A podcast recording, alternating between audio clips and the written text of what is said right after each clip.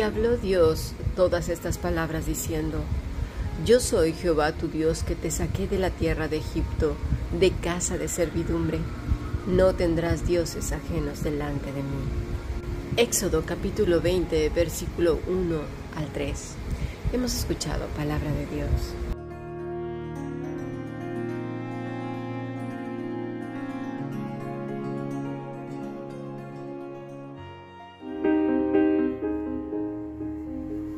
La Fundación Bíblica te invita a participar tanto de esta aula internacional hoy apegados a él, como sus cursos online en mol.fundacionbiblica.com.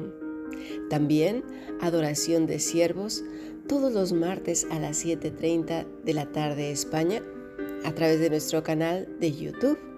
Para cualquier información escribe a fundacionbiblica.gmail.com. Aprendamos juntos del Maestro. Te esperamos.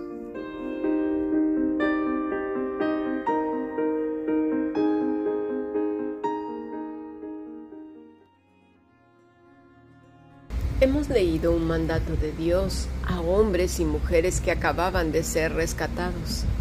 ¿De qué? ¿De la esclavitud? ¿De Egipto? ¿De Faraón y los egipcios? De ser esclavos y trabajar duramente, largas y largas horas y de no vivir cómodamente, de la pobreza quizás, de jefes malvados y compañeros chismosos, ¿de qué? ¿De qué Dios los había rescatado? Bueno, la mayoría diría que de todas estas cosas. Bueno, es cierto, pero no es eso de lo que fueron librados, mis estimados. Finalmente el ser humano siempre intentará esclavizar a su prójimo. Si no, mira a tu alrededor, al más cercano, a la más cercana. Desde los hijos, el marido, la esposa, el suegro, la suegra, los vecinos, las vecinas, la familia, a quien quieras y elijas. Somos expertos en la manipulación y el chantaje. ¿Verdad que sí? El control psicológico, físico, económico y social. Nos encanta controlar a las personas de una o de otra manera. Mira a los bebés cómo controlan a sus padres. Mira a tu alrededor, no voy a poner tantos ejemplos. ¿Cuántas veces no te has sentido hasta ahogada, ahogado de tanta manipulación? Te sientes a veces que no puedes ser tú que todo lo que aspiraste y soñaste y quisiste hacer no lo has podido lograr porque las personas o la persona que tienes al lado se ha encargado de hacerte la vida imposible y amargártela hasta el último segundo. Mm. Así pues, somos expertos en controlarnos unos a otros. Así que, aún fuera de Egipto, el control del marido sobre la mujer iba a seguir, de la mujer sobre el hombre iba a continuar, de los suegros, suegras, llámale como quieras, iba a seguir, de los hijos a los padres, de los hermanos a las hermanas y así viceversa, de todo el vecino, el jefe, el amo, llámale como quieras. Eso parece que nos encanta hacer y a otros pues les gusta ser controlados, ¿verdad? Y así al vecino, al extranjero y todo lo que el ser humano ha aprendido desde siempre, de su padre, ¿verdad? Del diablo. Y digo de su padre porque nosotros creo que todos los que estamos escuchando este estudio hemos sido librados de las tinieblas. Entonces, ¿de qué rescató Dios a Israel? Es muy importante entenderlo porque si no vamos a caer en lo que todo mundo ha contestado. Ah, pues eran esclavos. Ah, pues ya tenían hasta una joroba de tanto estar agachados ahí. Bueno, venga, ahí, venga, va todo el día trabajando. No, no, no. Vamos a ver. Lo primero que leemos es, yo soy Jehová tu Dios. Vamos a ir por partes. El Señor habla de que Israel es su posesión, le pertenece. No es que si quiere o le gusta, es el pueblo del pacto con Abraham, es el Dios de los israelitas. El clamor del pueblo no se escuchó hasta los cielos, no, no, no. Ellos estaban siendo esclavos de Faraón y aunque sufrían, sabían que era parte de su vida y el sistema de gobierno al cual estaban sujetos. En comparación con otras naciones, pues eran privilegiados, considerados ciudadanos de la gran ciudad, con sus edificios enormes y preciosos, jardines y palacios, el río, ¿verdad? La cultura egipcia era su pan diario, las costumbres egipcias eran su propia cultura, solo unos cuantos no estaban totalmente contaminados, pero la verdad es que la mezcla era tal que su condición, ¿verdad?, no la veían pues tan mal.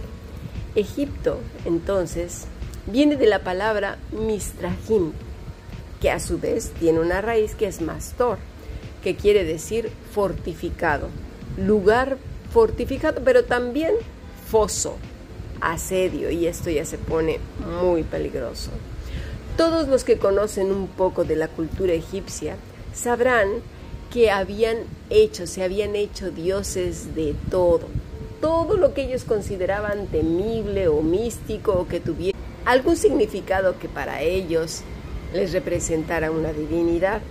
Y como sus ancestros en Gobekli Tepe daban culto a los muertos y creían en estos portales al más allá.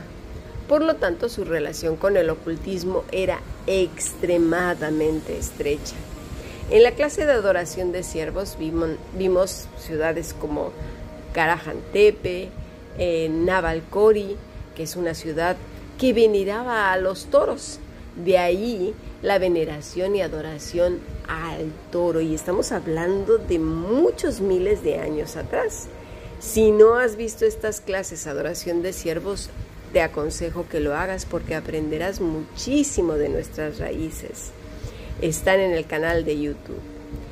Bueno, entonces estos adoraban a Baal o Moloch, culto que llegó obviamente hasta Egipto y a los corazones de quién crees? Pues de Israel, ¿por qué? Pues porque ya llevaban ahí un montón de años. Egipto representa entonces las tinieblas, mismas de donde tú y yo éramos ciudadanos esclavos, condenados al fuego eterno, a la ira de Dios, pero al fin y al cabo acostumbrados al vómito y al estiércol, considerando que cada quien en su esfera elige del vómito quizás el menos apestoso y del estiércol el menos lleno de parásitos, porque así somos de tontos. Finalmente, es justo donde se mueven los demonios. Y por favor, no se entienda literal, sino que su medio es la miseria, la muerte, la oscuridad, la ruina. Dios dice, yo soy tu Dios. Y te lo dice a ti y a mí, porque somos creación suya. Porque aunque Satanás tenga el gobierno en esta tierra, no es nuestro creador él no es capaz de crear absolutamente nada. Él es destructor ya, de por sí. No da vida, no da gozo ni nada divino. Solo puede generar pues destrucción, confusión, tinieblas, desasosiego, iras, bueno, y todo lo que ya sabemos, vaciedad del alma. Somos propiedad de Dios. Eso no quiere decir que seamos todos hijos, ¿eh? Somos propiedad de Dios y como propiedad suya seremos juzgados, nos guste o no, lo aceptemos o no. Y ya en cuanto a ser juzgados, bueno, ya sabemos que también como hijos de Dios, también pasaremos por un fuego, ¿eh? Unos serán para condenación y otros para salvación. Así pues, no porque alguien diga, yo no, no creo en Dios o yo no voy a hacer esto, Mira, es como cuando un niño que te dice, no quiero ir al colegio, pues no depende de él, los padres toman decisiones y lo llevan al colegio. O, no quiero aprender a leer y escribir, no porque el niño diga, eh, el padre no, no lo va a enseñar o no lo va a educar. Ellos no deciden esas cosas. Y si lo hacen, pues ya es el colmo de la falta de liderazgo en casa, por eso estamos como estamos. Así pues, Dios dice, yo soy tu Dios, y afirma en Él mismo la eternidad, el que Él es el que es, el que era, el que siempre ha sido, que no está sujeto a lo creado porque Él lo ha creado todo, ni al tiempo y al espacio, ni a la galaxia, ni a la inmensidad, sino Él es el que es.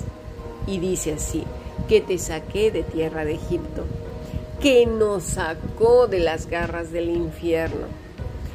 Mira, ¿te ha pasado que si tu hijo o, o tú mismo has caído o caíste en el lodo o en el barro, y que cuando sales no hayas ni cómo limpiarte porque donde pones la mano más te embadurnas.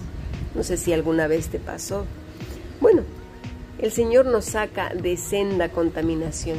Sí, costumbres, ritos, creencias, miedos, iras, rencores, resentimientos, iniquidad, desasosiego, enfermedad mental, quizás una persona violenta, reaccionaria, explosiva, vengativa, defensiva, hipócrita, quizás mustia, con doblez, religiosa, metiche, chismosa, quizás llena de heridas por todas partes y quizás estén abiertas aún porque nunca pudieron cerrar. Aún sangran y están infectadas, quizás vicios, desórdenes, una idolatría espantosa. Y mira, es aquí donde el Señor va a trabajar, porque lo demás remitirá una vez resuelto todo esto. Va a trabajar sobre la idolatría. Y esto lo vamos a hablar en nuestro siguiente podcast.